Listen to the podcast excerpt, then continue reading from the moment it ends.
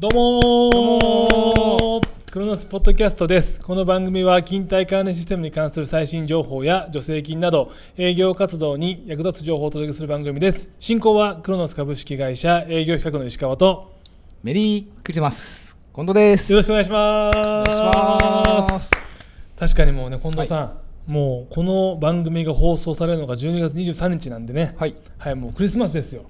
イブイブですね。聞いたことないですけど。もうね初めて今やりました。で、ええ。まあ金曜日なんでね、まあ、はい。土日がクリスマス、ねはい。イブもありますけど、はい。なんか予定はあるんですか、そうですね私毎年あのイブはですねうん、あのアカシアサンタの方に 電話をしてましてですね。ありますね、はい。はい。今年もじゃあそうですね。出まして、はい。はいぜひじゃあつながっていただけたらねいそいうですね。ぜひ合格を勝ち取りたいなと思っております。と思ってよろしくお願いします。頑張ってください、はい。ということで、はい。えーとまあ、年の瀬ということもあるので、はい。まあ、来年の抱負じゃないですけど、はい。まあ、なんか新しいことねやってみたいというふうに思うんですけど、はい。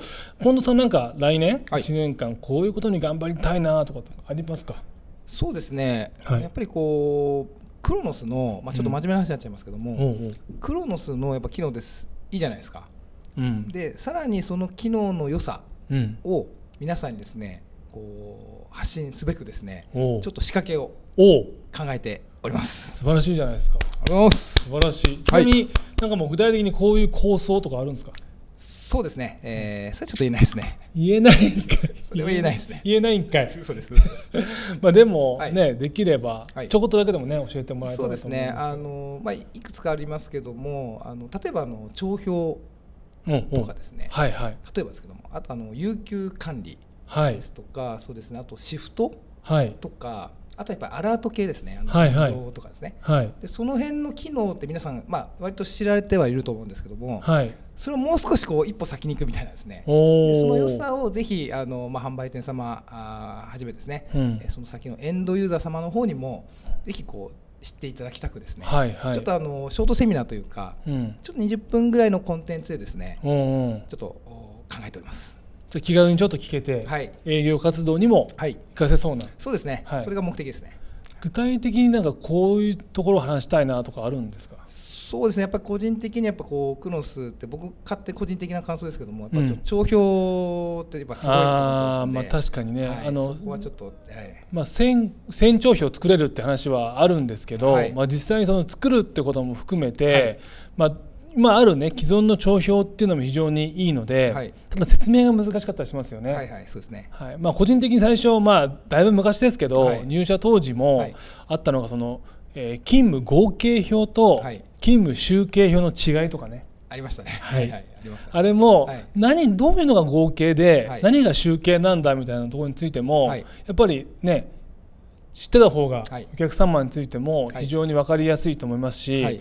あとね有給についても、はい。帳表だとねいろいろ見せ方がありますけど、クロノスの画面上でもはい。有給管理画面から見せることもできるんで、はいどれが一番いいですかっていうのを、まあ、選べるっていうのもね、はい。いいかなと思うんで、はい。そういったところをね詳しく説明してもらえるってなるといいのかなと。そうですね。本当に今そ石川さんがおっしゃったようなですね、はいはい。要素も織り交ぜながら、うん。ちょっとあのー皆さんにですね、うん。発信できればなというふうに思っております。なるほど。特にあのやっぱクロノスメンあクロノスメンテナンス終了だったりしたじゃないですか、はいはい。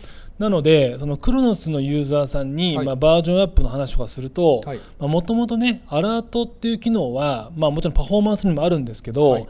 クロノスからつけてるんですよね本当は。はいはい。ただそれを知らずにずっと使ってらっしゃって、はい。パフォーマンスへのバージョンアップの点を言った時に、はい。初めてあパフォーマンスになってやっとアラートついたんですかみたいなケースもあるんですよ。なるほど。はい、そういうのをやっぱりね、誤解を、ね、生じるというか、はい。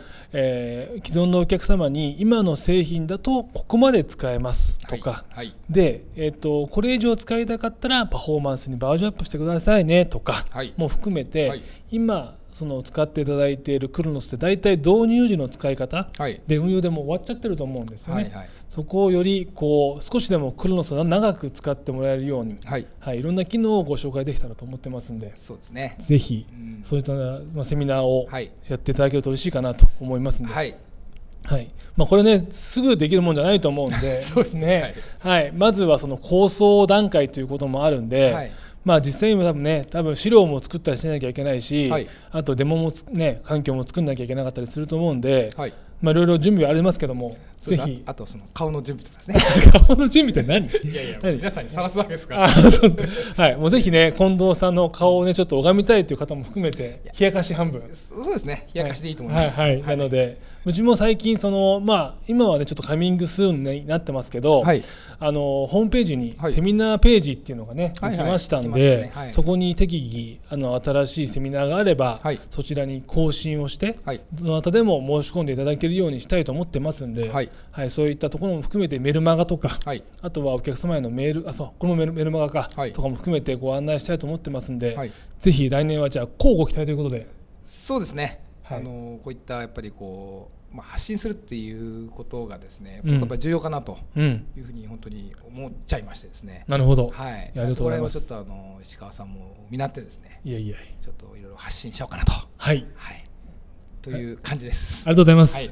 まあね、こ来年の近藤さんの抱負も来たところで、そうですね、まああとはあのもう年なんでですね、健康第一ということで、はい、ということで、またね、こういったあの、来年への、まあ、はい。意気込みも含めてですね、はい。まあ、最新情報、特に最近はね、クロッションの一括ワークフローか、のはい。一括承認とかもできるようになったりとか、はい。あのいろんな機能も更新してはいるので、そういった情報も含めて、はい。い、ろいろ発信をね、していきたいと思ってますんで、また次回もはい聞い。てもらえたらと思います。はい。はい、最後まで聞いていただき誠にありがとうございました。また次回も聞いてください。さよなら